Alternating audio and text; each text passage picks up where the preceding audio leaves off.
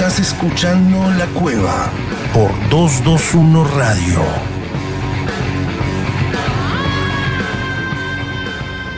Muy buenas noches, buen jueves para todos ustedes. ¿Cómo les va? Aquí estamos una vez más. Somos La Cueva, programa 35, ya último de noviembre. Estamos llegando al final de ciclo, queda muy poquito, ¿eh? un puñado de, de episodios más de esta primera temporada aquí en 221 Radio, como siempre, cada jueves hasta las 22 para hablar de música, para hablar de rock and roll, con la serie de la historia del rock, el cuarto capítulo en el día de hoy, de la mano de Axel Velázquez, el doctor Fernando Garay hablando de algún disco de rock argentino, veremos qué los trae en toda su discoteca en el día de hoy, que tiene para contaros, y también Santiago Patinio, como siempre, la entrevista relacionada al mundo del rock argentino, como cada jueves hemos hecho un recorrido, ¿eh? con los pioneros, con los actuales, pero siempre hablando de música y hablando de rock and roll con los artistas más destacados de la escena del rock argentino. Hoy día 25 de noviembre, decíamos, programa 35, pero un 25 de noviembre pasaron cosas en el mundo de la música. Siempre comenzamos cada jueves contándote las efemérides. Las presentamos y te las contamos, dale. ¿Querés saber qué pasó un día como hoy? Efemérides. Efemérides. En la cueva cultural. La cueva.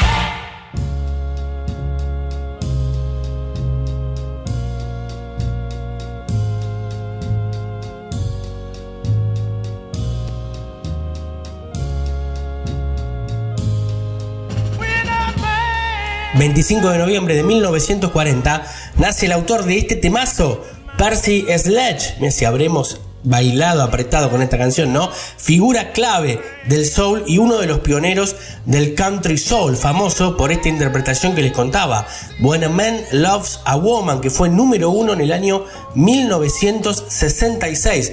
Percy ingresó al Rock and Roll Hall of Fame en el año 2005. 25 de noviembre de 1977 se publica el quinto disco de Eric Clapton llamado Slow Hand. La publicación, cuyo título deriva del apodo de Clapton, produjo dos sencillos exitosos, Lay Down Sally y Wonderful Tonight. 25 de noviembre de 1996 se publica la canción Mama Side, una canción presente en el sexto disco de Metallica. El disco se llamaba Load. La letra de la canción representa a un chico que está intentando encontrar su propio camino lejos de su madre. Y un 25 de noviembre de 2011 se publica el EP llamado Before the Doors Live on i5. Es un disco exclusivo de vinilo de la banda grunge estadounidense Soundgarden. Fue lanzado solamente en unas pocas copias en edición limitada a través de AM Records. Hasta aquí las efemérides, nosotros vamos a ir despidiendo de esta primera mini sección, esperando la gran sección, el cuarto capítulo, el cuarto episodio de la historia del rock de la mano de Axel Velázquez. Pero antes de eso, escuchamos este temazo que se estrenó un 25 de noviembre del 77 de Eric Clapton, Wonderful Tonight. Eso, y nos pegamos derecho en el cuarto capítulo de la historia del rock. Dale.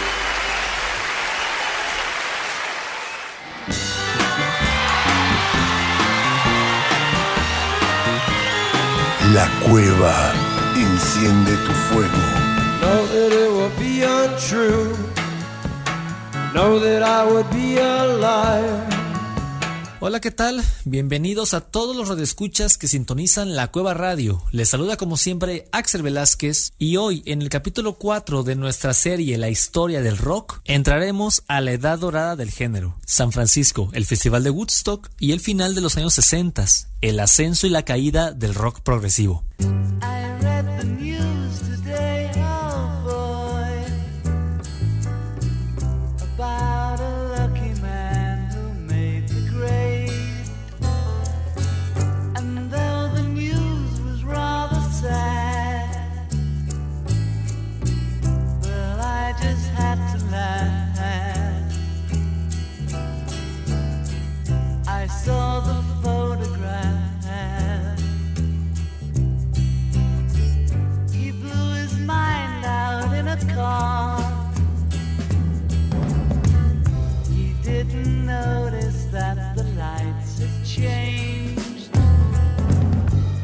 De empezar, quiero comunicar algo. Que a partir de este cuarto capítulo de nuestra serie, el nivel de creatividad musical y la cantidad de artistas y bandas que van a llegar tanto de Inglaterra como de Estados Unidos y las revoluciones sociales, culturales y musicales que engloban al rock es que son muchísimas. Entonces me limitaré a, únicamente mencionar los episodios más concretos, más importantes, que hoy por hoy se habla dentro de la historia del rock de los 60 Así que dicho y hecho, comenzamos con este capítulo. La vez pasada estábamos viendo cómo los Beatles entraban en su etapa más madura, en su etapa de mayor creatividad musical a partir de 1965 con el disco Robert Soul y que va a culminar con el Sgt. Pepper's Lonely Hearts Club Band y también de la batalla que protagonizó junto con Bob Dylan y con los Beach Boys. Por un lado Bob Dylan cuestionando el trayecto de los Beatles que tenían que tomar ahora hacia un lugar más serio y es por eso que yo digo siempre que los Beatles a partir de aquí son serios y van a empezar a hacer música de verdad, con todas las grandes revoluciones. Y al mismo tiempo, Bob Dylan se va a convertir al folk rock.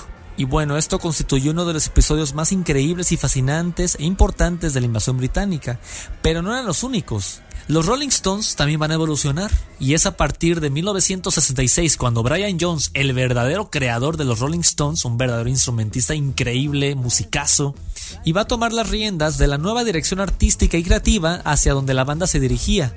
Y va a proponer unas texturas en la música de los Stones como nadie nunca lo hubiera imaginado. Además del citar, como lo vimos la otra vez en Painted Black, también va a incorporar, por ejemplo, imaginen ustedes, la marimba.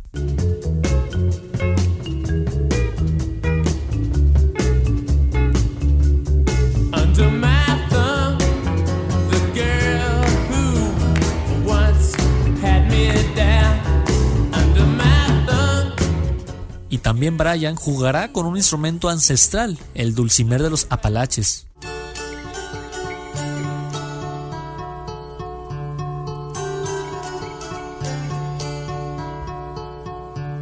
My sweet Lady Jane,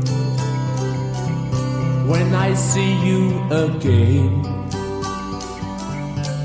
your servant am I. and will humbly remain. Ahora, aquí hay que preguntarse algo. ¿Por qué los rockeros decidieron cambiar tanto su sonido y experimentar con otras cosas? Eso se puede explicar desde la contracultura, es decir, todos los movimientos sociales y culturales que ocurrieron en los 60 con intenciones de cambiar las bases mismas de la sociedad norteamericana y europea. Y bueno, en el rock, género que de por sí es contestatario, antisistema y rebelde, pues estos cambios le venían muy bien y aparte la inevitable vanguardia que caracteriza tanto a los grandes artistas. Todos ellos fueron muy inteligentes al atreverse al cantar los cambios de su tiempo, tales como los Rolling Stones, que con Street Fighting Man cantaban a los disturbios de las calles de Londres.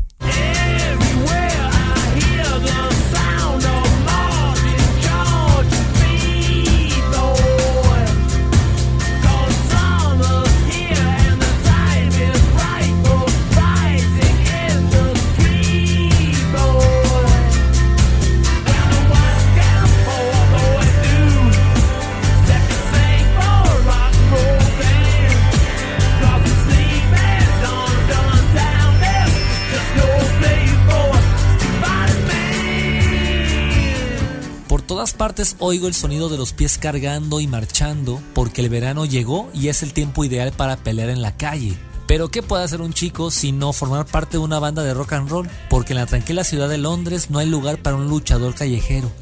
Entonces así cantaban los rockeros de la época. Ahora, de aquí va a surgir el llamado rock psicodélico. ¿Y qué era la psicodelia en los 60 Eran experimentaciones que alteraban los sentidos para el escape de la realidad que vivían en esa época. Eran experimentos que incluían muchas veces eh, música, también incluían visiones, luces, contraste de luz con neón para generar este efecto de perspectiva distinta, sesiones con incienso que alteraban los sentidos. En ese momento era la única manera de poder lidiar con la realidad que vivían. Y afortunadamente el rock se va a empapar de todas estas experimentaciones.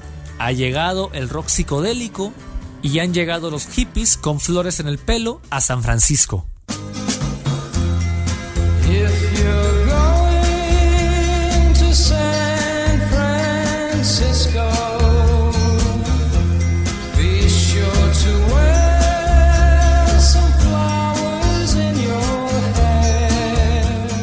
Llegan las comunas el hipismo y los hippies van a ser muy importantes, o sea, esta generación la va a hacer pero durísima en los 60 Ellos realmente van a reencarnar todas las revoluciones que se estaban buscando desde tiempo atrás y no fue hasta el 67 que se van a llevar a cabo. ellos van a formar una cultura contraria, literalmente van a formar comunidades dentro de otras urbes y esas van a ser las comunas. Y en un momento dado, cuando van a empezar a reclutar a la población civil para llevárselas a Vietnam, las comunas van a servir como una red de exilio y que van a llegar hasta Canadá para de esta manera huir del reclutamiento de Vietnam. O sea, estaban buscando refugio en medio de una tormenta que era una amenaza y que si no conseguían refugio se iban a desvanecer. Así cantaban los Rolling Stones y decían que la guerra se encontraba a un tiro de distancia.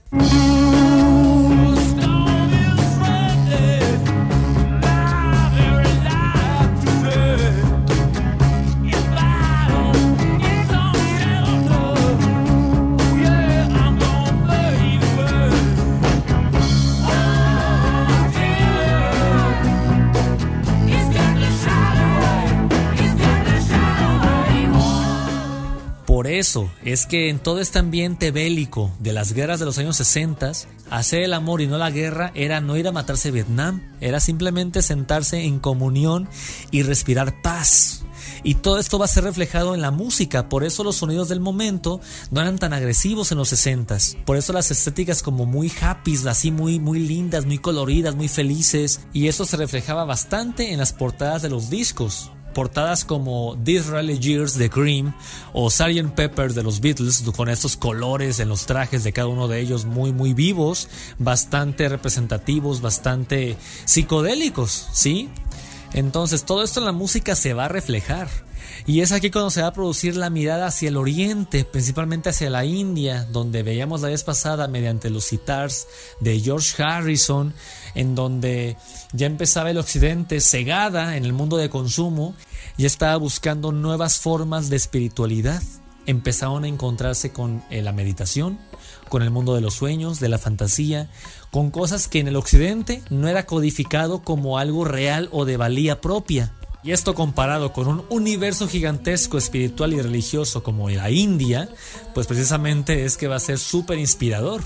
Y por suerte el rock va a absorber todo esto como una esponja y va a plasmar a manera del mantra de la India en los teclados de Ray Manzarek, en la guitarra de Robbie Krieger, en la batería de John Densmore y en la voz de uno de los mejores cantantes que dio el género en toda su historia, y que en mi punto de vista se trata del primer rockstar de todos, Jim Morrison. Van a llegar los Doors en 1967 y le van a dar al rock una vitalidad impresionante.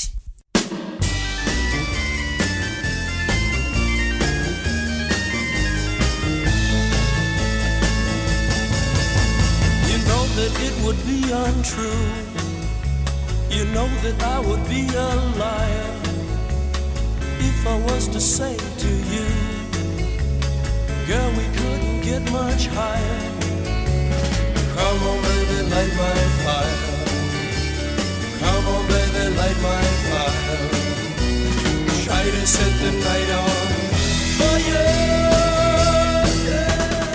Las improvisaciones de Ray Manzarek van a funcionar como un mantra, como una, una sonoridad constante de meditación psicodélica, ¿sí? Eh, like My Fire va a ser una, vamos a ser testigos de estos sonidos aquí en este gran tema, pero sobre todo en la que cierra su primer disco que salió en enero de 1967 y esta se llama The End.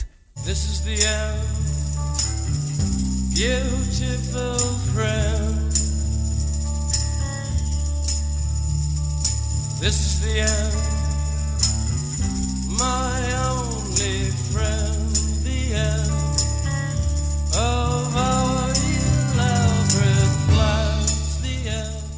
Entonces llegan los Doors, pero sobre todo entramos en el 1967, este año absolutamente maravilloso, lleno de grandes trabajos discográficos y artistas nuevos que van a debutar con todo en este año. Uno de ellos va a ser un guitarrista proveniente de Seattle, Washington, futura capital del grunge en los 90 de nombre James Marshall Hendrix. La historia lo conocerá como Jimi Hendrix.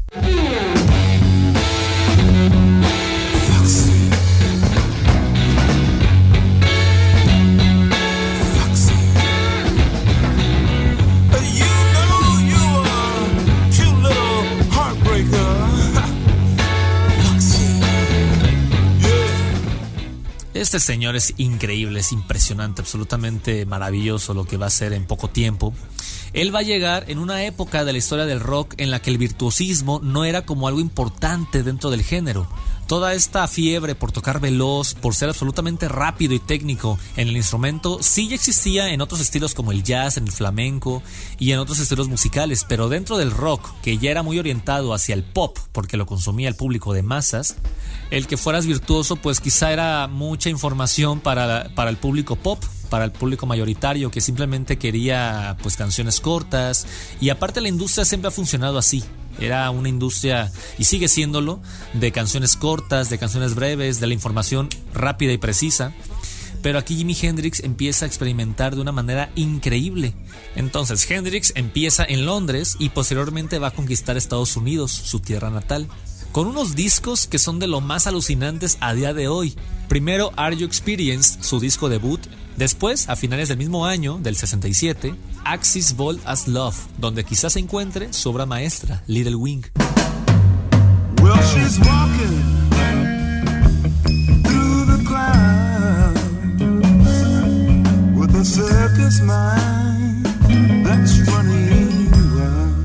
y cerrará en 1969 con el grandioso Electric Ladyland. En 1967 también va a salir una cantante de nombre Janis Joplin.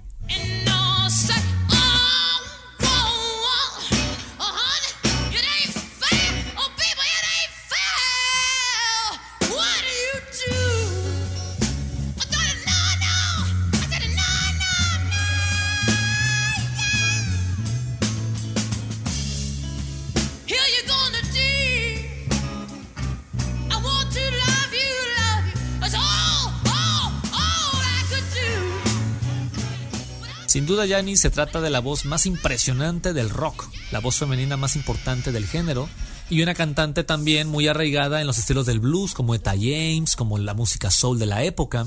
Y todo esto va ocurriendo al mismo tiempo. Entonces, en 1967 va a ocurrir un festival importantísimo dentro del verano del amor y se va a llamar el Festival de Pop de Monterrey.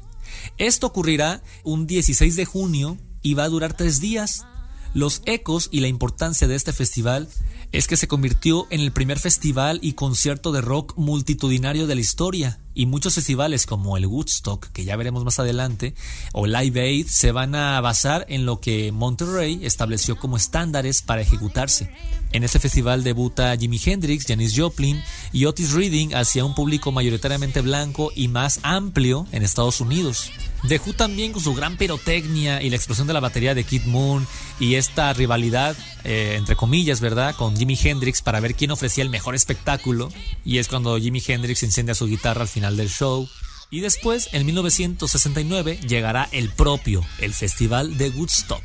Toda esa respuesta, como de protesta, va a llevarse con un concierto increíble. Tinger After, Country John The Fish, Joe Cocker, The Who, John The Band, Janis Joplin, Hendrix, todos van a estar aquí involucrados. Y aquí es donde se va a encontrar la canción más representativa del movimiento antiguerra. De Joe Country and the Fish llegará I Feel Like I'm Fixing to Die Rag. Well, come on, all of you big strong men. Uncle Sam needs your help again. Got himself in a terrible jam way down yonder in Vietnam. Put down your books and pick up a gun. We're gonna have a whole lot of fun. And it's one, two, three. What are we fighting for? Don't ask me, I don't give a damn. The next stop is Vietnam. And it's five, six, seven. Open up the pearly gates. Well, Vamos, hombres fuertes y grandes. Estados Unidos necesita tu ayuda de nuevo. Se ha metido en un lío terrible otra vez allá en Vietnam. Así que deja tus libros y recoge un arma porque vamos a tener un montón de diversión. Y luego la más fuerte de todas. Vamos, madres, por toda la tierra. Empaca a tus hijos, prepáralos para Vietnam. Vamos, padres, no lo duden. Envíenlos antes de que sea demasiado tarde para ser los primeros que lo reciban en un ataúd blanco.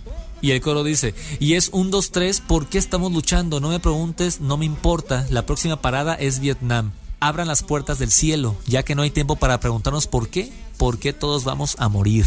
Y como si todo esto fuera poco, Jimi Hendrix va a querer cerrar el festival de una manera en la que solamente él podía hacerlo. y se va a arrancar con el himno de los Estados Unidos tocado por él con la guitarra, con los dientes, de una manera eufórica imitando los sonidos de Vietnam y destruyendo prácticamente el himno de un país al que no se siente pertenecer, en donde los envían a la muerte segura a Vietnam. Entonces todo estaba pasando al mismo tiempo. Y resumiendo rápido, el 1967, los Doors van a sacar su segundo disco, Strange Days. Los Beatles publicarán su tercera película, Magical Mystery Tour, con una banda sonora del mismo nombre. Los Rolling Stones, su disco, Between the Buttons, y su entrada a la era psicodélica, Their Satanic Majestic Request. También aparecerán John Cale, Andy Warhol y Lou Reed dirigiendo la Velvet Underground, una de las más importantes bandas del rock de todos los tiempos. David Bowie viene desde Inglaterra a imponer lo que será llamado el glam, pero esto ocurrirá más adelante. Y por todo lo alto llegarán los absolutamente geniales Pink Floyd.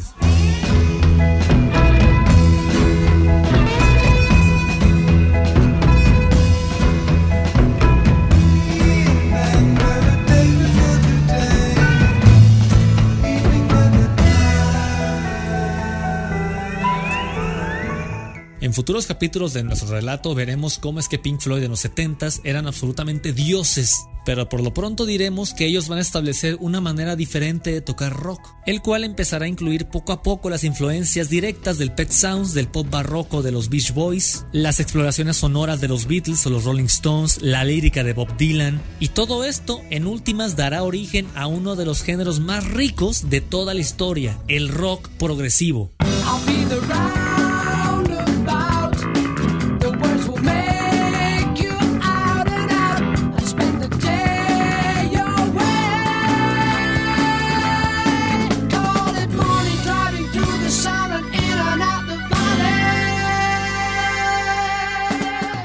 Y aquí entramos a la etapa más impresionante del género, a la etapa creativa más alta que va a tener, porque aquí se puede hacer absolutamente de todo. El rock progresivo traerá principalmente dos grandes innovaciones. La primera es que le dará al género una seriedad de la cual no gozaba al fusionarlo con la música clásica y el jazz. Y lo segundo es de que va a popularizar el término de álbum conceptual, el cual significa que un disco va a tener ahora un concepto detrás, con una introducción, un clímax y un desenlace tal como si fuera una obra literaria, una película o una obra de teatro.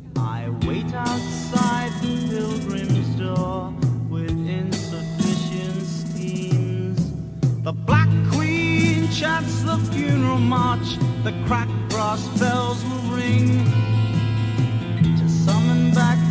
fire witch to the court of the crimson. Esta canción se llama En la corte del rey Caramesí de King Crimson, una banda clave, radical y padres del progresivo que así van a entrar a las grandes ligas del rock.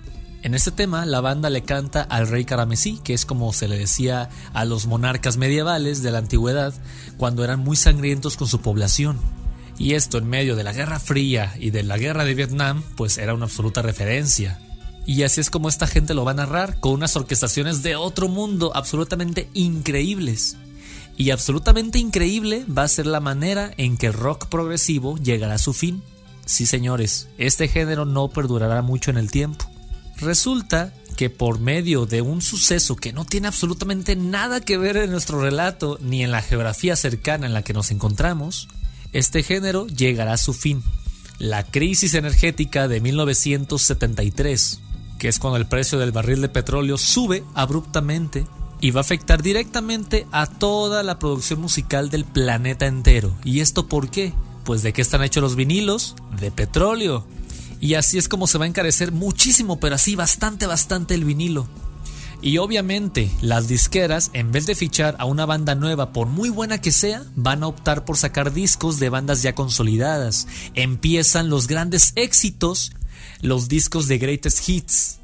Y aquí acaba, con esto termina esta era dorada en la cual se permitía todo, se podían hacer cualquier tipo de fusiones musicales interesantísimas, pero miren, llegó del Medio Oriente y esto le afectó a toda la población, o sea, es que todo está hecho de petróleo y esto afectó a todas las carteras de muchos sectores.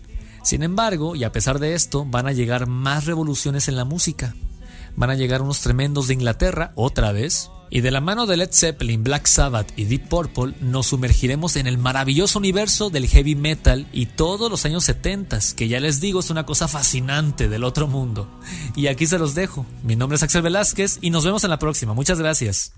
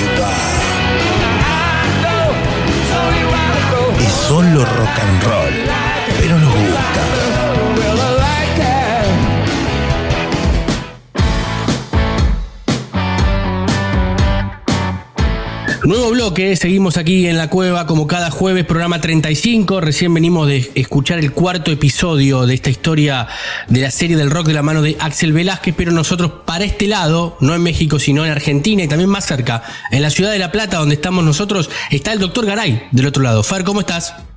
Perfecto, Puma, y como siempre, buscando discos, revolviendo discos. Te traje? A ver.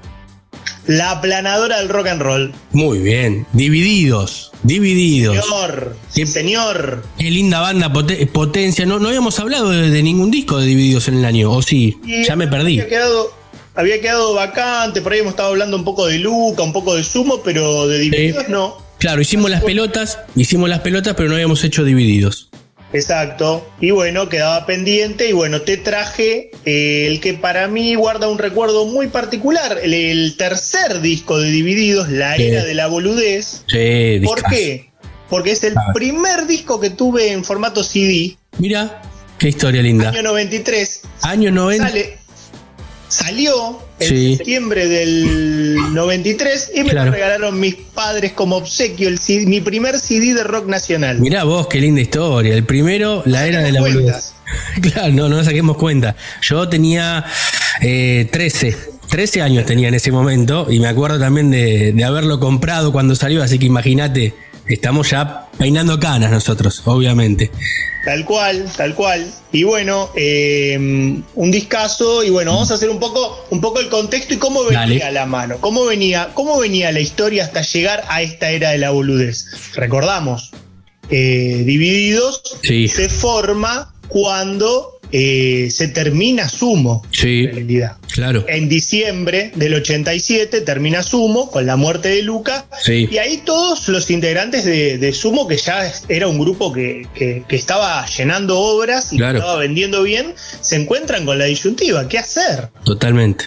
Totalmente. Luca muere en diciembre del 87, en marzo tocan en el Chateau Rock, el último recital sin Luca, tocan todos los, todos los sobrevivientes, pero se dan cuenta que ya la banda sin Luca no, era. no funcionaba. Claro. Y se, y se van a fundar tres grupos de Es increíble, es increíble. De uno, tres, es increíble. De uno, tres y con qué, y con, mucha repercusión. Claro. Las pelotas con Germán Dafunquio, eh, Superman Troglio y ¿cómo se llama? Y el Bocha. cantante que y el Bocha Sokol. Claro, el Bocha Sokol. Eh, se recluyen en las sierras de Córdoba y arman las pelotas. Claro. Eh, Petinato en un primer momento va a formar, ahí se van a juntar a tocar con, Ricardo, con Mozo. Pero inmediatamente a los pocos meses se va a vivir a España y forma un dúo Pachuco Cadáver. Sí, claro, allí en España. Ese, ese, sí fue un más, under, digamos, su, su repercusión. Claro. Y bueno, y los dos que nos quedan,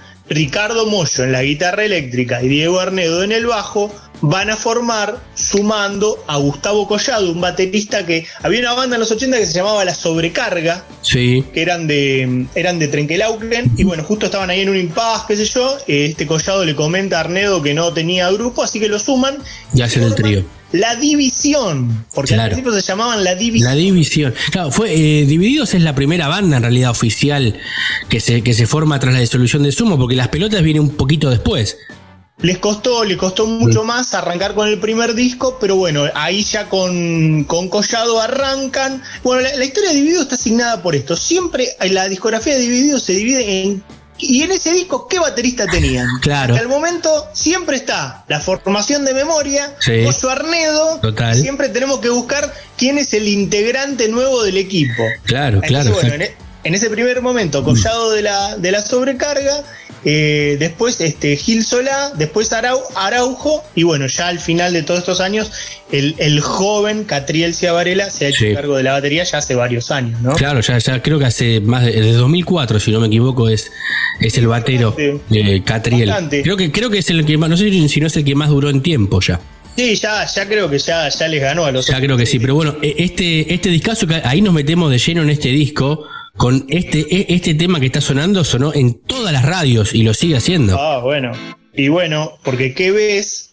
Este, fue el hit absoluto. Yo recuerdo que lo pasaban, pero era una cosa. Incluso ellos se rayaron en algún punto. Sí, pasa. Lo, lo, lo- era tan pasado y lo pedían tanto y como que estaban un- como que se saturan un poco los Total. músicos. Como pasó, como con Radiohead y, y Creep, que no lo tocaron durante 15 años en vivo, no querían tocar porque se, se pasaron de, de- Nunca lo esperaban tampoco, ¿no? O, o Nirvana, que cuando vinieron a Vélez no tocaron. No, Smell Like Teen Spirit. Sí, sí, exactamente. Eh, Es verdad, es cierto. Bueno, eh, esto es lo que pasa, ¿no? Hay muchas bandas que son más del, del andro o con otra ideología, porque hay otros que están encantados de, de tocar las mismas canciones o, o cuando una canción es hit la, la tocan mucho. Pero bueno, no es el caso con, con Divididos.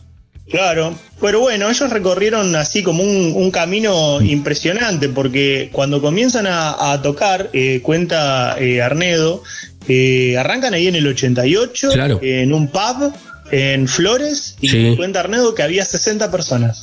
Sí, claro, porque ven- todos- venían de todo el éxito y pensaron que llenaban o que y no había nadie. Claro, el vacío. Areno Obras. Sí, claro. Areno Obras consumo. Y eh, la gente preguntaba cu- cuándo salía Luca, que eso, porque eso no había mucha información. Claro, exacto. No era como hoy, cuando llegaba la información de que murió o no murió, claro. Así que bueno, bueno, pasa el primer disco, 40 dibujos ahí en el piso, pasa el segundo disco, acariciando lo áspero, y llegamos a la era de la boludez que va a vender muchísimo. En su momento Sí. se hablaba de 100.000 discos vendidos. Muchísimo.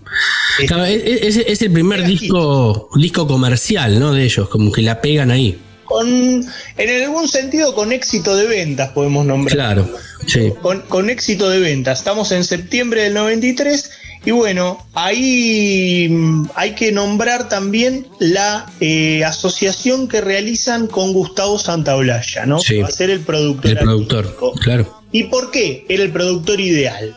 Primero, por el conocimiento de, de rock nacional, pero haciendo, vamos a llamarlo la palabra fusión, aunque a veces no está muy bien vista, Mm. Sí. pero haciendo una onda con folclore. Claro. Una cosa Claro. que Gustavo venía, había hecho con su grupo Arcoiris. Con arcoíris, exactamente. Claro. No, y, a- y además, además algo que a Ricardo Mollo le gustó siempre.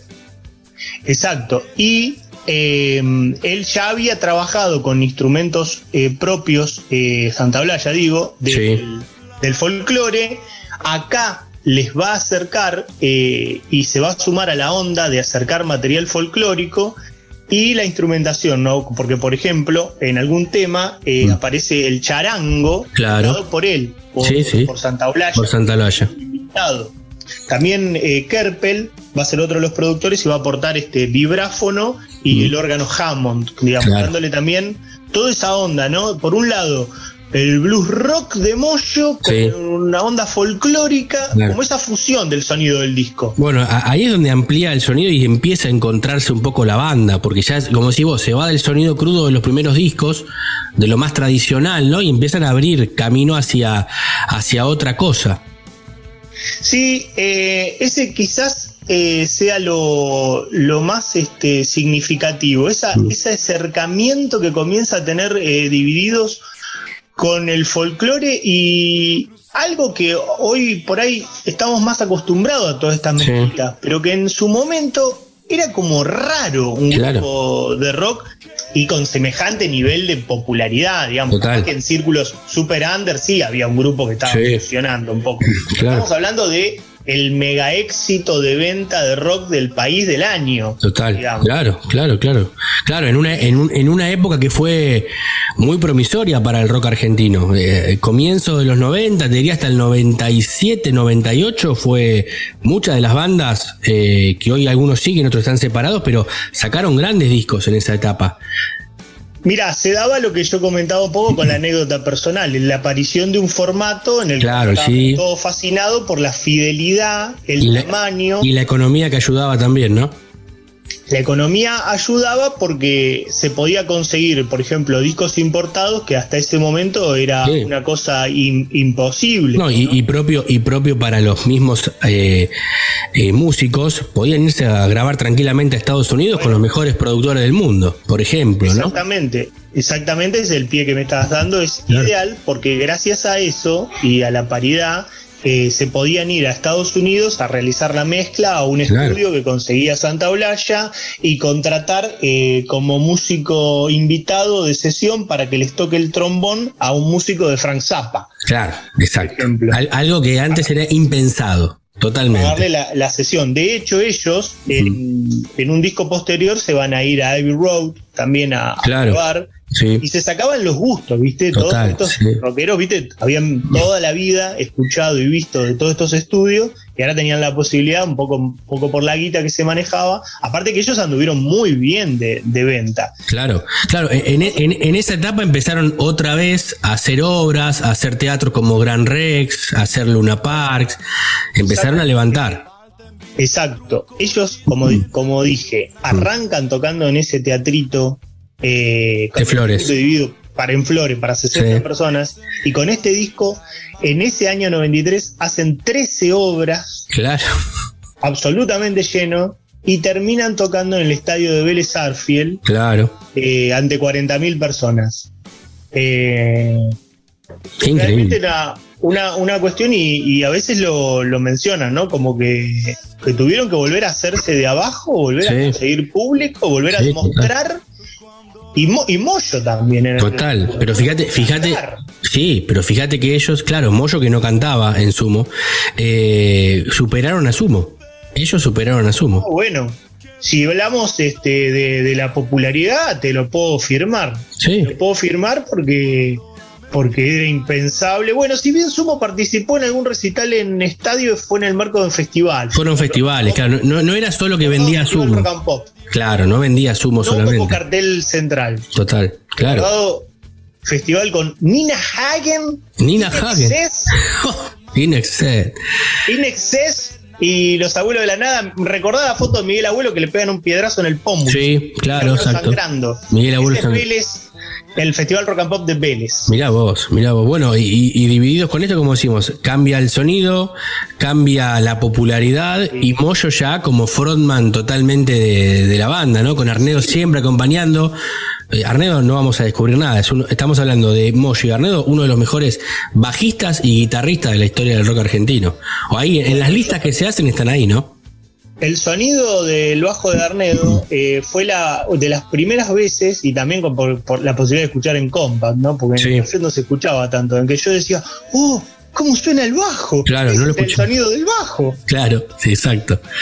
Este, ese fue el descubrimiento de saber cómo sonaba el bajo. Claro, no, terrible. Terrible. Este, también hay otra cuestión de, eh, que, lo quería mencionar de, la influencia del folclore, porque el padre de Arnedo había sido un folclorista de bastante, de bastante renombre. Ahí está, ahí, está la, ahí, está la, ahí está la influencia también y cómo van llegando después algunas bandas a hacer ciertas canciones o cierto tipo de música, ¿no? Porque uno cree que, no, son bandas de rock, pero ¿qué escuchaban de chicos? ¿Entendés? bueno, eh, Moyo lo menciona que siempre cuando salían a laburar este, con el viejo, con el hermano, en la, iban escuchando folclore y de ahí eh, todo, toda esta influencia y toda esta fusión y me da pie para hablar de lo que va a ser el tema de cierre de nuestra columna de hoy que van a ser algo totalmente este, genial, plasmaron, que fue el hecho de incluir una letra de Atahualpa Yupanqui. Claro del tema El Arriero. Un temazo. Una letra terrible. Una letra terrible y que va a tener eh, a Moyo convirtiéndose en cantante y sacando la voz de una manera impresionante para un tipo que toda su carrera se había dedicado a tocar la guitarra eléctrica y dejarlo a Luca adelante a cantar. Él tuvo que y sacar la un vozarrón y pelar tremendamente. Eh, al mismo tiempo, meterle unos solos alucinantes de, de viola claro. al, tema y, bueno, fue, fue realmente un, un, un impacto, vamos a llamarle. total. Sí, porque además, de rock. como decís vos, un tema folclórico. Claro, porque además empezó a acercar también al folclore a la, música popular, que el, folclore es una música popular, pero no, no del centro o de capital donde estamos nosotros, Buenos Aires, eh, es más de otras zonas de Argentina, del mal llamado interior del país, como suele decirse. Pero estas fusiones con el rock lo acercan y lo, hacía, lo hacían más popular y incluso había gente que descubría a Atahualpa Yupanqui gracias a estas canciones y después iba a escuchar temas eh, propios de Atahualpa. Le pasó también, por ejemplo, nada que ver, pero pasó con La Sole en su momento, que fue un furor con el folclore, y eran todas canciones viejas también de folclore argentino tradicional. Tal cual.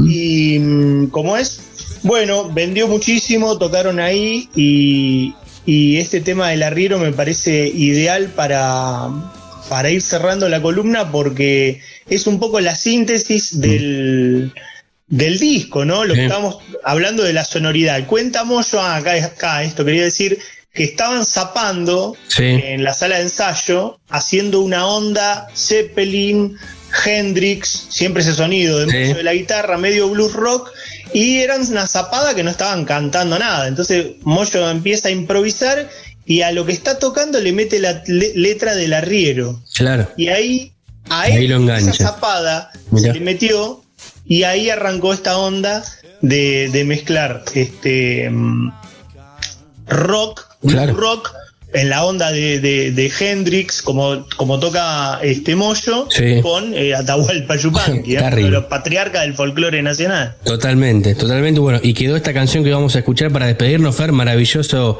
este disco que nos trajiste en el día de hoy, la era de la boludez de Divididos. Hasta el próximo jueves y bueno, seguimos con más música de rock argentino. Por supuesto, Puma, abrazo.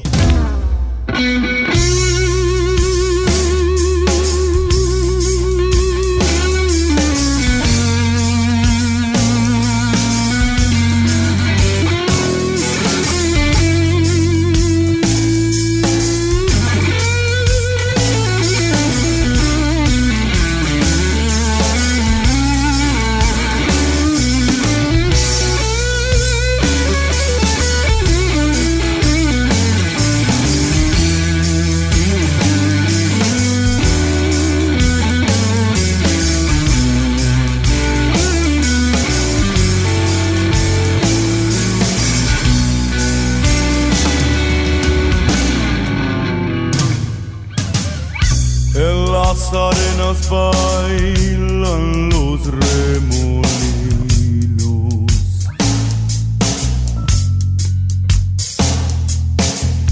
El sol juega en el brillo del pedregal.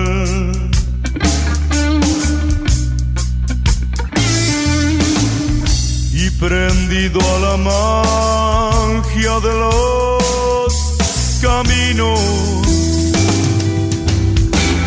el arriero va. El arriero va.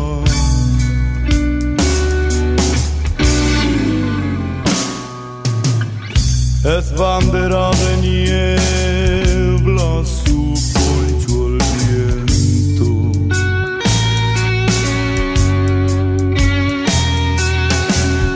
Lo saludan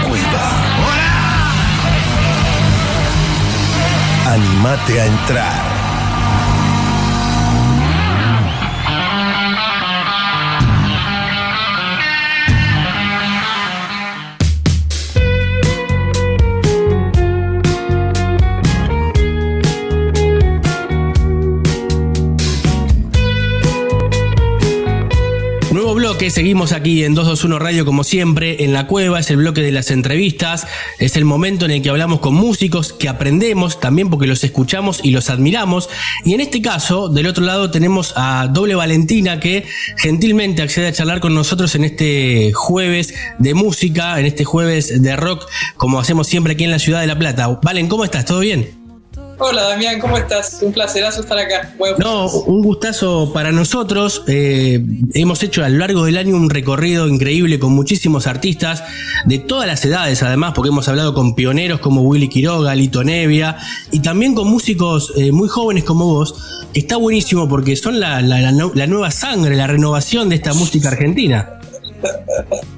Por un tiempo al menos, después quizás ya no lo seremos más. Después, bueno, después pasas a estar del otro lado. Ojalá, ojalá. Bueno, ¿cómo, cómo estás pasando este tiempo? Además con, disco bajo el brazo, como suele decirse, eh, un amoroso asunto, un disco, imagino, eh, gestado en pandemia, ¿no? Porque ya estamos hace casi dos años en pandemia, no salimos más, pero por suerte un poquito mejor, pero pudiste trabajar este disco y darlo a la luz. Sí, todo fue totalmente que estaba en pandemia y mm, por esa razón también la alegría es doble, ¿no? Porque es poder haber sacado algo de luz de tanta oscuridad. Sí. Eh, haber sacado algo a la luz también. Bien. Eh, total. Y también la alegría de base que es de hacer un reciclaje, ¿no? De una una sensación, un cúmulo de sensaciones eh, personales que significan este disco. Mm. Eh, a nivel de letra y a nivel de música, ¿no? Y mucho trabajo también, muchos insomnios, incontables insomnios. sí. Eh, así que que esté afuera, que haya visto la luz, es una alegría absoluta para mí. Total, total. E-, es verdad lo que dice, ¿no? La, la vida del músico es trabajar hasta tarde, desvelarse muchas veces, ¿no?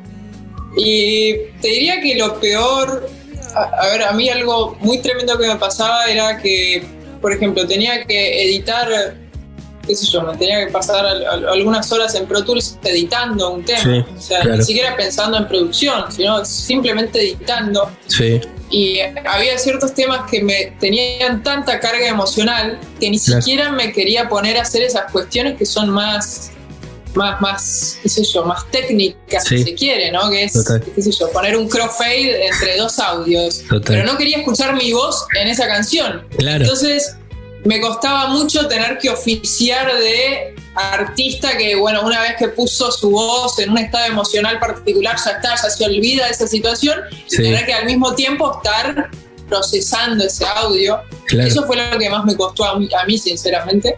Eh, y después también me costó también esa, esa, esa impronta emocional. Mm. Eh, no siempre sale, o en mi caso no, no siempre salió así de una orgánicamente. En algunos temas sí, son cosas que no tuve que, darle vueltas ni rebuscarme y como salieron quedaron a nivel de grabación, producción, a nivel eh, la voz eh, y otros temas grabé tomas y tomas y tomas, tomas, tomas, tomas, tomas, tomas. Eh, y así a la enésima y entonces nada, por eso todo, quizás el alivio y la alegría es triplicada ahora que pienso. Viste, eh, pasa cuando, cuando decís esto, ¿no? De, tantas tomas, llega el punto en que vos lo, lo, sacás el disco. Para nosotros del otro lado es nuevo, está buenísimo, pero vos como querés, te querés despojar también a veces de las canciones, basta, ¿no? Esto, esto, es feísimo lo que voy a decir, pero hay temas que llegué a odiarlos, ¿viste?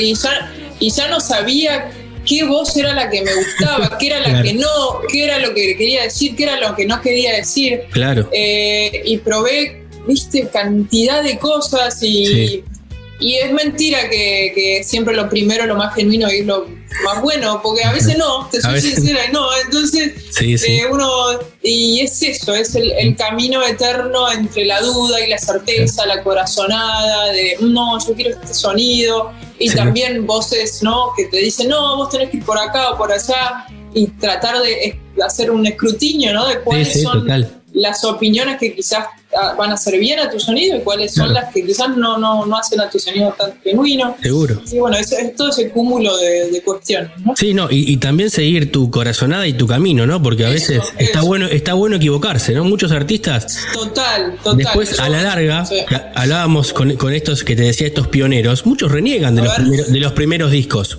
Reniegan de los primeros discos. Pero son los discos también que los, empezaron a ser conocidos y, siempre piensan en otra cosa. Yo, por ejemplo, me decía Lito, Nevia me decía, yo no quiero cantar más la balsa. Pero, y, es, así, pero la, gente la quiere escuchar, pero el artista ya se, se quiere sacar las canciones encima, ¿viste? Y es que son, a, mí por lo menos me pasa, acá hay canciones que a mí me parecen muy, muy pesadas, ¿no? Mm, me, me, llevan a un lugar y hay cosas que no uno no quiere estar en estado, en determinados estados todo el tiempo. Hay veces que uno quiere estar en estados más simplones, más alegres, más tontos. Hay veces que uno quiere estar en, en tono intimista todo. Total. que, qué sé yo, es una disparidad y, y, tener ciertas canciones y tener que, ¿no? El, el, el, trayecto que es darle a una canción todo lo que se le debe dar en teoría para que sea publicada, sí. te obliga a, casarte mucho de manera permanente con emociones que quizás no querés sentir todo el tiempo. Total, total. más que es un, disco, como decís vos, gestado en pandemia, que ojalá que no tengamos nunca más una pandemia, es algo único, único que nos pasó, que no, no suele pasar. Imagino que, tus próximos discos van a ser en, épocas normales, esperemos, ¿no? Eh, ojalá, ojalá, ojalá. Porque esas emociones también están volcadas, porque esa, esa oscuridad o sea, que me decía hace un par de meses eh, León Gieco, dice, de los, de los peores momentos salen grandes obras también. eso es, es, es, es, una dicotomía tremenda que es, mm. verdad, pero ahora hay que a mí me pasó en este disco, pero también lo que te digo, hay que tener agallas para quedarte un tiempo revolviendo la oscuridad, porque esos temas, qué sé yo. Eh, sí. Bueno, va, escuchaba una entrevista hace poco de Eric Clapton mm. eh, con el tema que le hizo al, ¿no? Claro, eh, no se lo pudo desprender nunca y es un es terrible. Y es terrible y al mismo tiempo porque tuvo esa valentía de convertir, valentía y necesidad, ¿no? A veces parece que es pura generosidad y a veces es puro, ¿no? Una cuestión de estado necesidad. necesita volcarlo, claro. Y necesitó y hoy, viste, hizo algo, una de las creaciones más lindas musicales a raíz de eso. bueno, que se animó a, preguntarse tremendo. Sí, sí, pasa, pasa, pasa. Pasa un poco más atrás, pasó con, Led Zeppelin y Robert Plant, también la canción dedicada All of My Love, ¿no? que uno cree que es una balada de amor y, es un tema crudísimo y, es terrible. Y, de hecho escuchaba y esta crudeza es tremendo. Mm que él confesaba que él cuando, cuando pasó, y se me pone la piel de gallina, mm. de verdad, ¿no? Sí. Eh, cuando fue al, el, hijo se cayó de, no sé qué piso, pero... Sí, del. Mm. Eh, y, y, cuando fue a la casa donde estaba, él no estaba en ese momento en la casa, pasó por al lado de la ambulancia como si nada, es decir, no tuvo un, un, un, suceso ¿no? muy, muy esperable de ponerse mal, largarse a llorar, ¿no? Claro. Y eso lo, lo, lo casa de por vida, ¿no? Que no tuvo, como que no lo, casi que ni lo quiso ver. Sí, totalmente, totalmente. Pero bueno, pasa con esto, ojalá que, como digo, los próximos discos tuyos no haya ningún tipo de pandemia, ni nada raro, ni bicho dando vuelta. Bicho dando vuelta va a haber siempre, pero que no haya nada, nada extraño eh, que te lleve a eso. Bueno, y, hablando de esto, todavía no lo, no lo has presentado, así no, no has salido de gira con el disco. No, no lo he presentado todavía. Eh, me pasó que eh, yo soy muy solitaria en general mm. para la música. Eh, hago música desde muy chica. Eh, toco la guitarra desde muy chica. y mm, nunca fui muy de, tocar con otras personas, de hecho no, lo soy. Eh, y me siento mucho más cómoda tocando sola, eh, por una cuestión de comodidad, y quizás sería algo de... Eh, y, hasta ahora todas las presentaciones que hice las hice sola, y voy a hacer presentaciones con temas del disco, pero el disco presentado así como suena en el, en el en el, en el disco, claro. valga la redundancia, todavía no lo tengo muy armado. Estoy tratando de armar una banda y, probablemente sea en febrero o en marzo. Pero... Bien, bien, pensando en el, año que viene. Ya, ya no podés, viste que antes eh, metías en los clasificados, hoy con, con, las redes es más fácil, ¿no? Busco baterista, busco según primera guitarra, guitarrista rítmico, bajista. Eh, totalmente, Pero bueno, bueno, bueno, eso también hace que las cosas por ahí un poco más difíciles, porque estás sola vos, en realidad. Porque viste que como que por ahí en una banda estás más contenida también, ¿no? Sí, sí. Eh, a ver, tiene su lado oscuro y su lado de luz, claro. supongo. Eh, a, mí me da mucha, mucha seguridad saber todas las variables que están pasando, ¿no? Y ser como dueña, entre comillas, porque uno no sabe hasta dónde es dueño de, la música que hace, dueña de mi sonido. Eh, pero también es lindo, ¿no? Sentir como que alguien, qué sé yo, que el baterista te, va a tener el swing más allá de que vos te mandes. Sí, de, tener la base, la base armada, ¿no? Como decir, baterista y bajo, batero y bajo, tenés la base, ya está. Olvídate, olvídate. eh, pero bueno, eso. Bueno, bien, bien. Bueno, y vos me decís, hacías música de chica, pero te lanzaste con todo ahora, digamos. ¿Vos te considerás? En, algún, en alguna entrevista vi que decías, te considerás eh, un fenómeno de Internet, porque supiste aprovechar estas herramientas, esto que te da hoy en día las redes, de poder llegar a la gente. Totalmente, como que agarré la ola de la pandemia de los, de los algoritmos eh, caprichosos que no se sabe cómo funcionan hasta el día de hoy. Los hashtags, no sé cómo llegas. y me fue bien porque, porque circulara, circuló mi, lo, que yo hacía. Claro. Eh, pero, pero antes que eso es algo de lo que hablábamos, ¿no? A mí me, me llegó el llamado de la necesidad. Sí. Eh, y de repente sentí que tenía que empezar a sacar toda la música y ahí fue cuando eh, hice uso. Yo es muy curioso, aparte porque yo era de las ermitañas que no tenía redes sociales con sus amigas, ¿no? Ah, o sea, previo a, tu cuenta de Instagram no, usabas las redes. No, o sea, usaba, pero como con usuarios, nada, para ver cosas, no sabía nada, ¿no? era, como, era, como, un troll, troll pasivo, era. sí. Eh, ya no troleaba, pero bueno, no existía tampoco. Eh, y, y con esto que sentí la necesidad, me abrí un Instagram y bueno, empecé a subir cosas de mi rutina musical. Sí. Eh, y hasta llegar al disco. Es increíble, es increíble. Vos decís, de, muy chiquita eh, estabas con la música. ¿Te acordás el primer contacto con la música? Imagino en tu casa, escuchando. ¿Qué se escuchaba? El contacto así en general, me acuerdo con hacer música, pero con la música sí no. No. Eh, no, no, te acordás de llegar de, la escuela ponerle a tu casa y que había un disco puesto? sí, sí, obvio, obvio, pero no me acuerdo el primero. Claro, ¿qué es lo que eh, había? sí, eh, pero sí, me acuerdo, había dos parlantes bastante grandes en el living de mi casa. Sí. y me acuerdo sentarme en el medio, como en el triángulo perfecto, ¿no? Eh, y, sentarme obnubilada porque la música saliera de esos dos círculos que, Increíble. que era lo que hacían, era una locura. Y de los primeros discos que me obnubilé, eso sí me los acuerdo. Sí. Eh, the Dark Side of the Moon. Uy, eh, ah, uh, oh, el, el, live de Super Trump en París. Uy, sí. Estaba dando vueltas en mi casa y lo escuchaba lo que daba, lo que daba. encima en esa, en esa época, imagino, uno siendo chico, viste que siempre el, vivo llama más la atención, porque es increíble, escuchás la banda tal como es, el corazón de la banda la escuchás en vivo. Totalmente. Y eh, a mí lo que más, y de hecho tengo opiniones cambiantes con los aplausos y el, y el sonido de la ah. gente, porque a veces me molesta y a veces me encanta, me Total. ¿no? Pero a veces es como que me saca de que yo estoy en una y empieza, ¡ay! Aparte eso está mezclado, ¿viste? Como que inundan los aplausos y te querés morir, pero a veces es muy energizante y está muy bueno y es muy real. Sí. Pero eh, bueno, después también mucho, mucho nacional. Eh, Cerú y Sui Generis, mucho, mucho Spinetta, mucho clásico también había.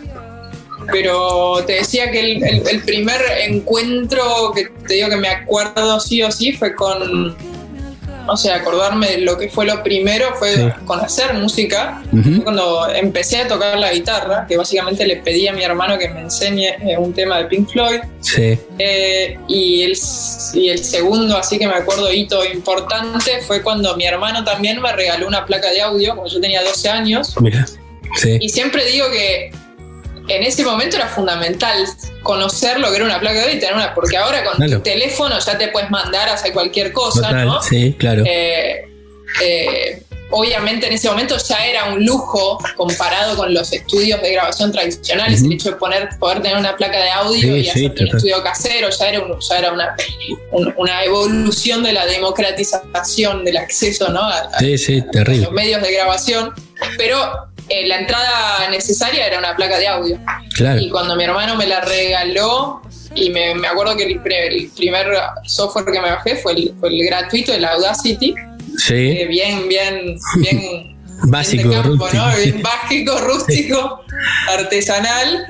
Pero eso no me impidió de, de entender por primera vez cómo se hacía la música. Claro. O sea que es una arquitectura visual casi ¿no? de porque pasaste, fragmentos de audio. Total, pasaste del otro lado, del lado del oyente al lado de, Exactamente. Pasé del otro lado y se me voló la cabeza. O sea, yo, a ver, viste, uno puede tener la sensación, pero me acuerdo patente con 12 años estar enfrente de mi computadora y empezar a poner ruidos y dije, ah, claro. Así es como se hace y, y es muy genial porque es visualmente muy arquitectónico, o sea, son stems, ¿viste? Sí, claro, total. Y son ladricitos de sonidos que uno va pensando que pueden encajar juntos, ¿no? Y es genial porque cuando lo ve de atrás, cuando achicas una sesión entera, ves para mí una obra arquitectónica y, es que es, muy lindo y me enamoré ahí de hacer música y no paré más. Y es que está muy relacionado a la arquitectura la canción, como decís vos, son partes, vas armando. Vos sabés que muchos muchos músicos, mirá, a ver, de, lo que fuimos charlando en el año, Manuel Orvillier, em, Willy Piancioli de Los Tipitos y también Benito Cerati me dijeron que si no hubiesen sido si no hubiesen sido músicos les hubiera gustado ser arquitectos. Arquitecto, mira, mira. Porque es, así. Eh, hay mucho, sí, eh, y es. Eh, la verdad que, no sé, a veces es, mágico, no sé cómo decirlo. Es la, música es magia, la música es magia. Y bueno, y, siempre fue la música, a partir de ahí te voló la cabeza, siempre con la música. sí, a ver, siempre fui muy vergonzosa igual, ¿no? Y ojalá quizás mi historia el día de mañana le pueda servir a alguien, pero... Claro también no, no quiero ser una, mentirosa, ¿viste? Decir, no, saca tu música y ya está. Y no, es, como todo una, serie de complejidades y también a veces quizás eh, hay una cuota de, suerte y azar, que no lo sé. Claro. Pero, pero siempre fui muy vergonzosa de mi música y, de, mostrarla. Claro, eh, cuesta, cuesta animarse, después ya estás. Por ahí. Cuesta animarse, pero es, y creo que ojo, hay, algo que hay que mantener el ánimo, ¿no? A medida que uno sigue sacando música, pero el primer on eh, es bastante importante, no, es menor.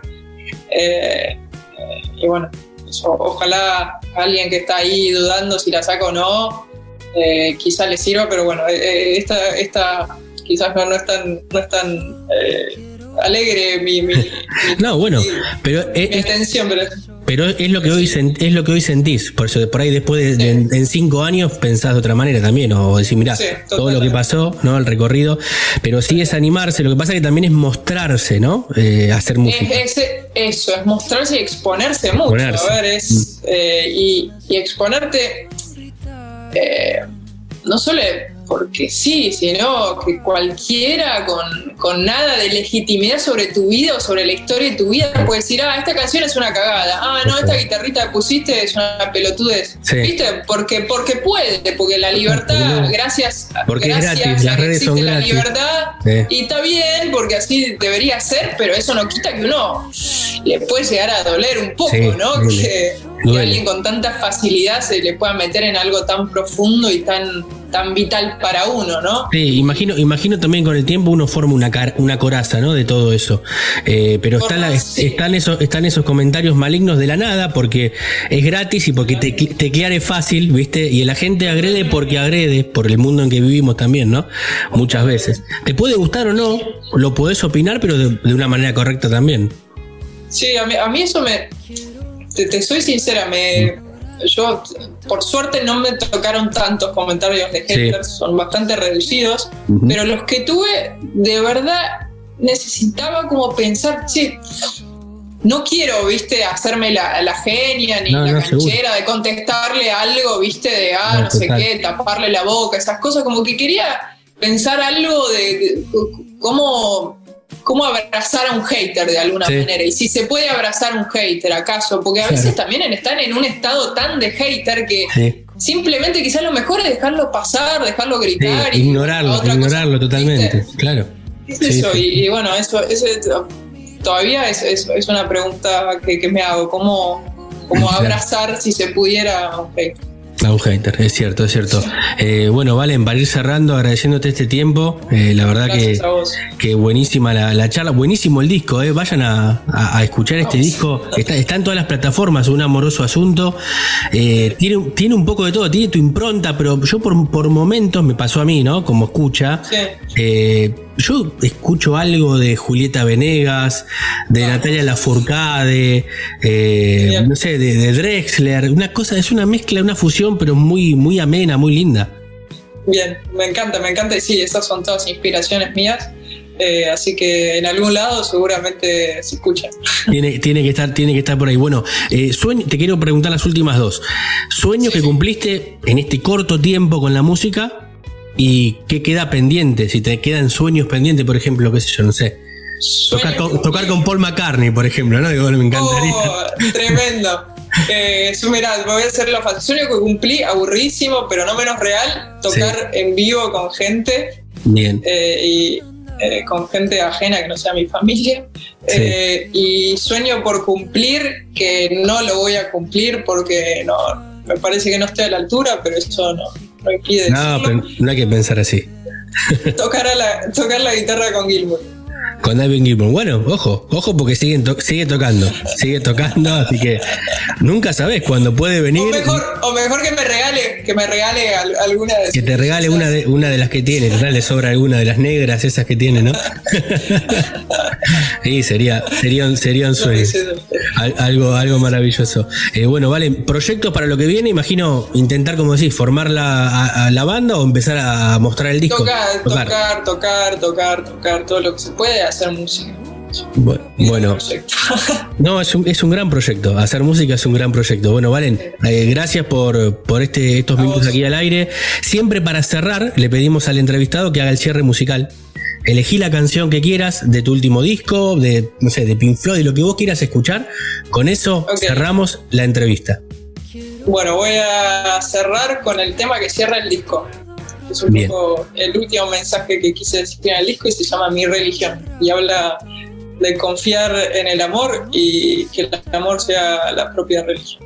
Bueno, nada mejor presentado que por vos. Vale, muchísimas gracias, éxito para todo lo que viene y gran año el que viene.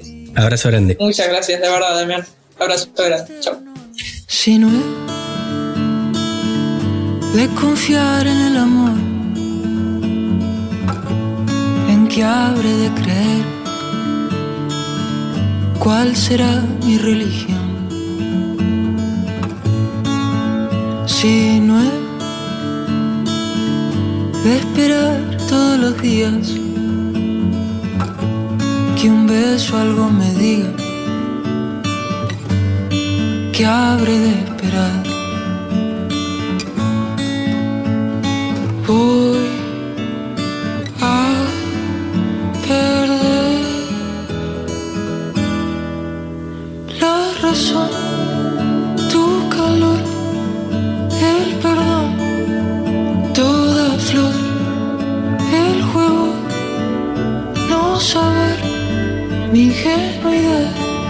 lo original.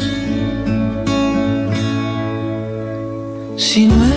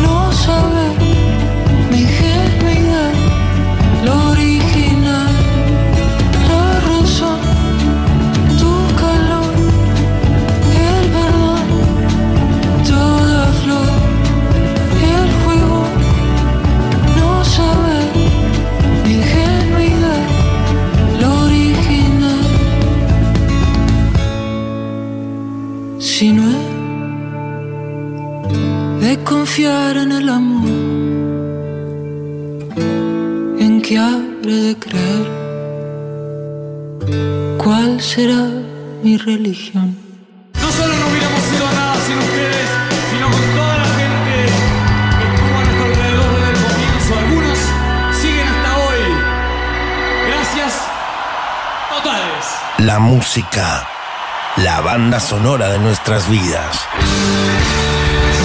La cueva.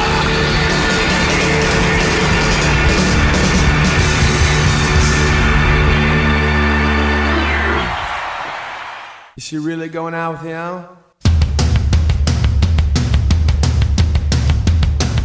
Volvemos, aquí estamos otra vez después de la gran entrevista que hemos tenido en el día de hoy con Doble Valentina, esta chica, una genia, ¿eh? sacando su primer trabajo, pero una de las surgidas en las redes de, de la pandemia, una gran artista con mucho futuro en el rock argentino. Y nosotros escuchamos ahí de fondo algo que no es rock argentino, pero que está muy bueno y me parece que sé por dónde viene la mano. Pero por las dudas vamos a preguntarle a Santiago Patiño del otro lado, que él nos va a desasnar, a ver qué es lo que estamos escuchando. Santi, ¿cómo estás? Buenas noches, Puma. Buenas noches, queridos oyentes. Un placer, como siempre, saludarlos. Sí, sí, nada más y nada menos. Inconfundible esa guitarra, inconfundible esa voz. New Rose, de los Guns N' Roses, para celebrar en este Claro. caso lo que fue el martes pasado, ¿no? Los 28 años de Spaghetti Incident. En realidad, de Spaghetti Incident, porque habría que preguntarlo, ya que Claro, pregunta. claro, tiene, el, tiene el nombre, el- el nombre del disco. Claro, el si- el signo, de, interrogación. el signo de interrogación, exacto. Un disco eh, que durante muchos años, bueno, fue el, último disco oficial de, de Guns N' Roses, de la formación original además, ¿no? Año 93, como bien decís, est- esta semana estuvo cumpliendo 28 años, un disco que ahora lo vamos a desarrollar y lo vamos a, a contar y además escuchar algunas canciones. Me pasó cuando lo, tiraste ahí sobre la mesa de producción, digo, es un disco que recuerdo que compré cuando salió a la venta inmediatamente porque veníamos de los dos eh, Your Illusion de 1 y 2 y que al principio no me terminó de convencer, pero después con el tiempo cuando fui creciendo con varias escuchas me empezó a gustar mucho. Y es también un poco lo que pasa con la mayoría de los, de los grupos musicales y la mayoría de los discos. Es difícil eh, tapar o difícil cubrir o difícil llegar nuevamente a la línea y a la vara alta que Claro. es un disco. Sí, en este claro. caso, no uno, dos, dos eh, Usual Illusion que salieron un 17 de septiembre del Claro. 91. Bueno, dos años después fue The Spaghetti Incident. Y casualmente, como decías recién, también un 23 de noviembre, pero del 2008, Chinese Democracy, pero ya con una formación completamente distinta. Bueno, de, de Spaghetti Incident, que, que cumplió 28 años, fue, digamos, lo que marcó un poco como, en entre comillas, el fin de los Guns N' Roses, porque Claro. esta separación, las peleas legales, las denuncias, Sí. esta cosa de ver a quién le pertenecían más canciones, menos. Total. Bueno, hablando de composiciones y demás, la mayoría de las, de las canciones perdón, de este disco eh, fueron grabadas con Easy Stradin. Sí. Imagínate y acordate que también hubo toda una polémica porque cuando se estaba grabando, por ejemplo, Usual Illusion y sale el famoso video de Don't Cry, eh, Duff McKagan, el, el- el bajista, tiene una, la campera que atrás Sí. dice Where is, eh, where is this? Entonces hay una, una problemática de, uy, uno se va, uno se queda, Easy, Easy, cuál es cuál. Claro. Bueno, la realidad es que Easy Starling estaba en las grabaciones que en realidad se produjeron durante las sesiones de los dos Usual Illusion, Sí. que después fueron eh, grabadas justamente por eh, Gilby Clark, que ocupó el lugar en, en- en la banda. Que en la gira, claro, se hizo cargo de la gira. Claro, exactamente. Claro, reemplazando ese lugar. Y que todas estas canciones, New Rose, la que escuchaban recién, y los demás clásicos de, de Spaghetti Incident, en realidad habían sido destinadas para incluirse en el, en el Usual Illusion combinado. Es decir, Claro. están las canciones del Usual Illusion 1, las del 2, y hacemos Sí. una especie de nexo entre las dos, y ahí metemos este, Estas canciones. todas estas. Claro, claro que, que- que en realidad son, eh, terminan siendo covers de la década del 60, la mayoría, algunas un poco más viejas, de bandas que uno tal vez no, eh, en su momento no, la- no las tenía mucho, pero hay- son bandas recontra conocidas algunas. Sí, a ver, tenés a los Pistols, por ejemplo, que Mm. la composición refiere a Steve Jobs y a Sí. Paul Cook. Eh, bueno, Misfits, ni hablar, que es que Sí. lo conocía, Nazareth de esa época, Sí, claro. Stone Garden de Chris Cornell, bueno, T-Rex con, con lo que era Mark Bolan, el Mark comienzo Bolan. de Glam Rock. Sí. eh, Glam Rock, perdón, los New York Dolls, los UK Subs también, bueno, de Sky Claro. De Damned. Claro, nada más mucho- nada menos que mucho- Stooges, por ejemplo, del grupo de hip hop. Te iba a decir, mucho pan rock, no solamente rock, muy metido para ese lado este disco de, covers de los Guns, que ya escuchábamos New Rose, ¿te parece escuchamos un tema un poquito más blusero que tiene este disco que a mí me gusta mucho, este, esta canción de un minuto y seguimos analizando este gran disco y, y también hablar de la tapa, porque es una tapa si bien no es un gran disco de éxitos de los Guns N' Roses, sí fue icónico en cuanto a algunas canciones como mencionamos y también a la, a la tapa, que es algo fantástico. Sí, sin duda, buen tema este, ¿eh?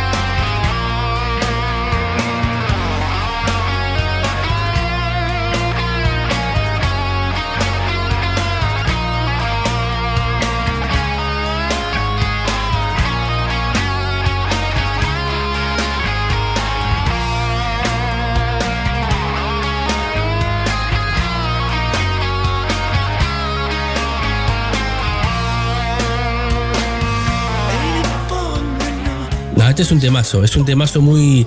un poco más blusero, ¿no? Nada que ver con el que habíamos arrancado, que es New Rose. No, otro estilo. El fan eh, de los Dead Boys, como decíamos Sí. recién, más blusero. Eh, vos pensás que las grabaciones originales tienen esa naturalidad, las guitarras más como embarradas, más Claro. sucias, bueno, y le da un toque más sofisticado y de, y de este rock que hacen los Guns N' Roses. Bueno, hablabas un poco de la tapa, también el nombre, porque el título en realidad, claro, de Spaghetti Incident, el incidente del espagueti, los. Imagínate que raro. hay una problemática o algo grave con la pasta. O sea, Sí. es raro en realidad, pero en realidad esto se refiere a una, una broma interna, un chiste sumamente interno de la banda, Sí. y en realidad es, es nada más y nada menos que una pelea justamente de espaguetis entre lo que era Axel Rose y Steven Adler, el, El baterista. La, Sí. la guerra de comida, básicamente. Claro, total. Bueno, que lo, lo, lo- raro, no sé si lo raro, lo chistoso en realidad habría que decir que lo que tuvo que ver de, de esta guerra de comida en realidad es que se dio, digamos, durante la, la resolución de lo que era la demanda de Steven Adler en el 93 justamente, eh, que entonces lo que dice eh, el abogado Adler cuando está esta cosa de la autoría, de quién tiene eh, parte de la composición de las canciones, el abogado lo que dice es, bueno, esto es sin duda es un incidente de espagueti, o sea, se tiran un fideo, se tiran otro, ¿viste? Totalmente. En vez de decirse, en vez de decirse se, se tiran eh, tiros, que, que, Sí. digamos los tiros ya están en el nombre de la banda, en, en las Sí. pistolas, bueno, de Spaghetti Incident, en realidad que esto Claro. lo reveló el mismo el Matt Sorum, el baterista, de- Sí. el otro baterista en realidad de Guns N' Roses en el año 94 ya.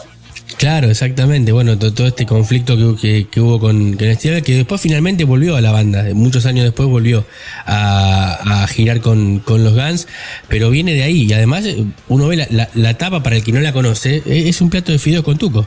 Es, un, es así. Es un plato, es un plato de fideo con tucos, con el Claro. nombre de la banda, con eh, el, el nombre del disco, Spaghetti Incident, en, en- en duda. Y quienes ven, nosotros estamos viendo ahora Puma, por supuesto, pero a nuestros oyentes les decimos y les recomendamos que lo vean en las redes, que está subida la tapa. Sí, Si recordás bien, vas a ver que está el plato de tucos, el nombre de la banda, Sí. el nombre del álbum. Y digamos en el centro, pero bien en, el- en la parte inferior, hay unas siglas medio raras, Sí. unos símbolos eh, Sí. extraños que, que nunca se supo eh, bien en realidad qué tenían que ver. claro. ¿Qué era? Bueno, esto en realidad hay un, un fanático en realidad que se puso a, a investigar, a ver Sí. eh, de qué era y tenía que ver con una especie de lenguaje y código escrito con los símbolos de lo que es el asesino del zodíaco. Vos decís que es el asesino del zodíaco, Claro. justamente un asesino serial que era no identificado, eh, que tuvo mucha fama o recobró mucha fama su caso, lo que era en California, entre lo que fue sí, el año incluso, 69. incluso hubo una película eh, que se llamaba Zodíaco, que trataba sobre esto, era el asesino de los signos del Zodíaco. Eh, exactamente, exactamente, que estaba mm. Jake Gyllenhaal, eh, Robert Downey Jr., claro, claro. En, esa versión, en esa versión más nueva que es la que conocemos nosotros, pero esa versión fue una remake de una película histórica de los 70.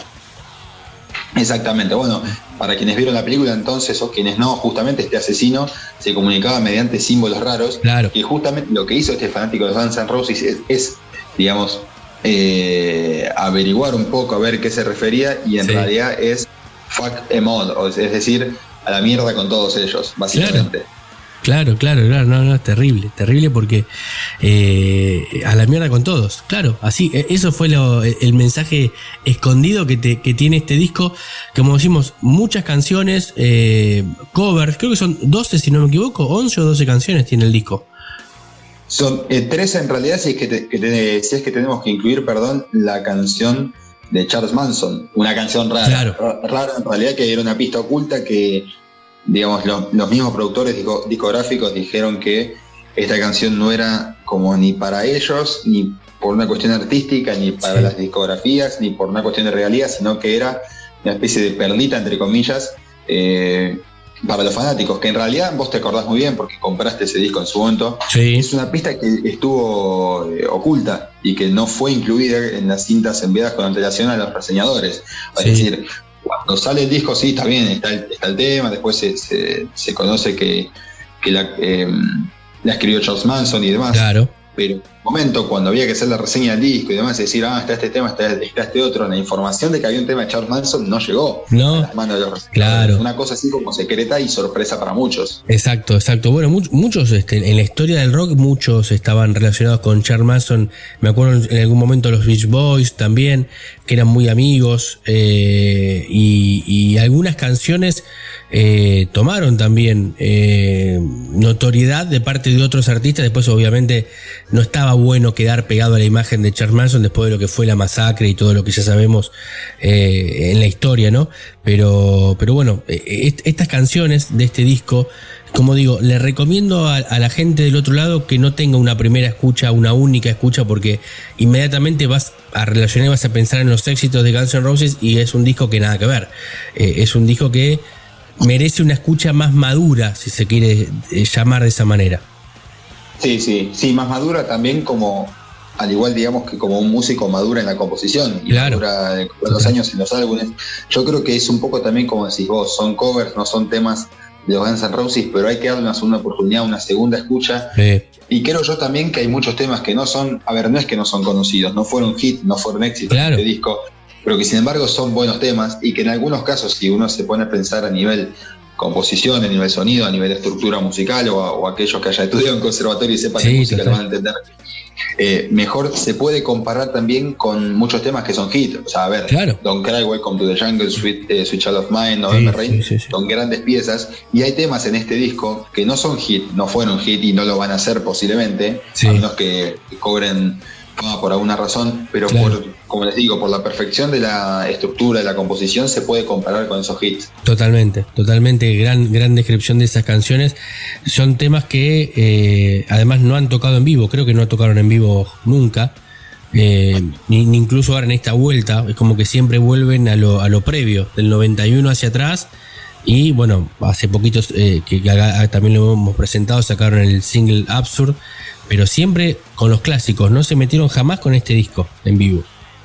No, nunca, nunca. Habría que ver en realidad si es que hay un trasfondo, pero lo que uno puede pensar desde afuera es que también este disco es un gran disco por un lado, es un disco que, como decíamos recién, tiene ese, esos símbolos como extraños y en realidad lo que revelaron era eso, el, famoso fuck em a la mierda de todos porque estaban eh, separando, sabían que la cosa estaba difícil. De revelar un tema con Charles Manson, que eso hizo que mucha gente los mire mal a los Guns N' Roses a partir de eso. Claro, fue una especie como de combo grande.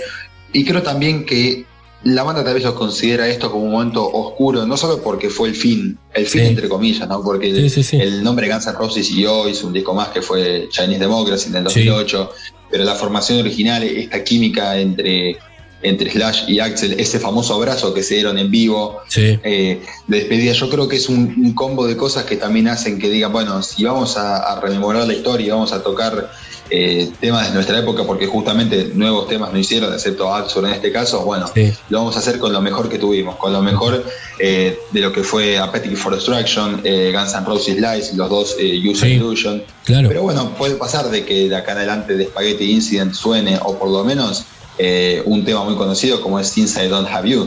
Claro, y bueno, ahí me das el pie, vos hablábamos de hits.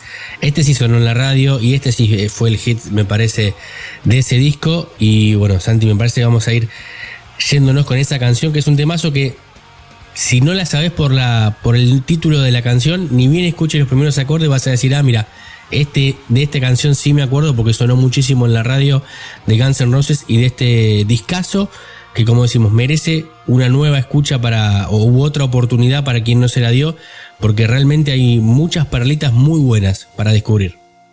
Sí, sin duda alguna. Bueno, te agradezco vos, Puma, a todos los oyentes, por supuesto. Estos fueron los 28 años de Spaghetti Incident y este tema, que fue el tema, sin duda, del disco, un gran temazo, Since I Don't Have You, los Guns N' Roses.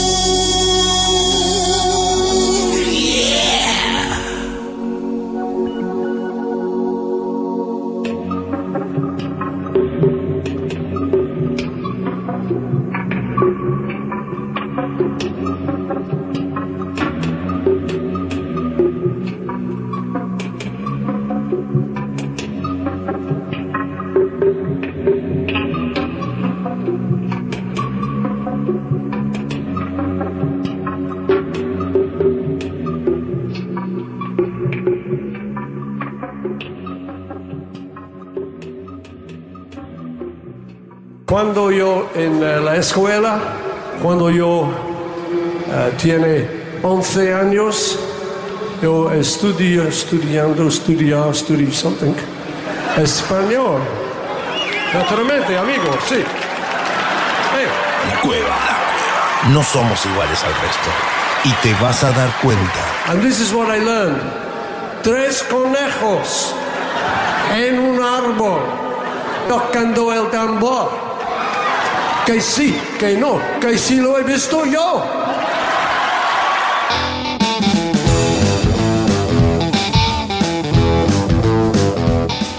Última parte de la cueva, ¿eh? ya nos vamos. Ni bien terminamos acá, arrancamos como cada jueves la repetición en Radio Perio, allí en radioperio.com.ar, nuestros amigos de la Facultad de Periodismo que reiteran cada jueves el programa que sale aquí, en 221, como siempre hacemos desde aquel 11 de marzo, que lejano quedó cuando comenzamos, 11 de marzo de este año, llegando ya al final, como decíamos, de este episodio, un gran programa, hemos escuchado buena música, hemos hablado de buen rock, como siempre nos gusta a nosotros, nos volveremos a encontrar el próximo jueves a las 20 horas, ya en diciembre, ya somos diciembre, como ha pasado rápidamente este año con muchísima agenda de shows, muchas bandas que vienen aquí a la ciudad de La Plata, vienen los fundamentalistas del aire acondicionado, no te va a gustar, Babasónicos, Javier Calamaro, Huff, bueno, una agenda muy cargada de rock que se viene en el mes de diciembre en la ciudad de La Plata y la vas a tener como siempre aquí en la cueva y en el www.lacuevacultural.com.ar. Nosotros como siempre nos vamos escuchando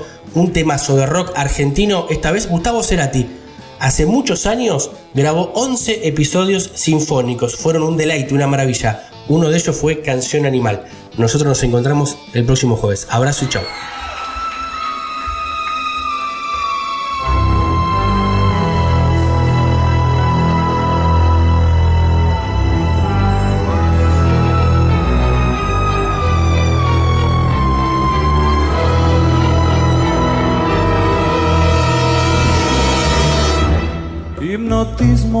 Flagelo, dulce tan dulce.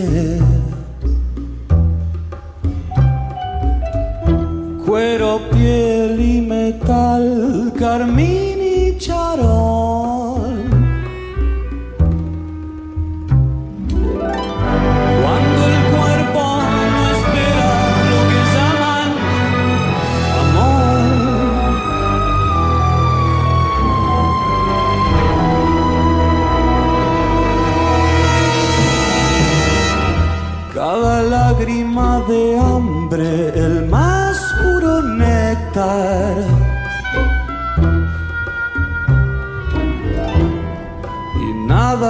dulce que el deseo en cadenas.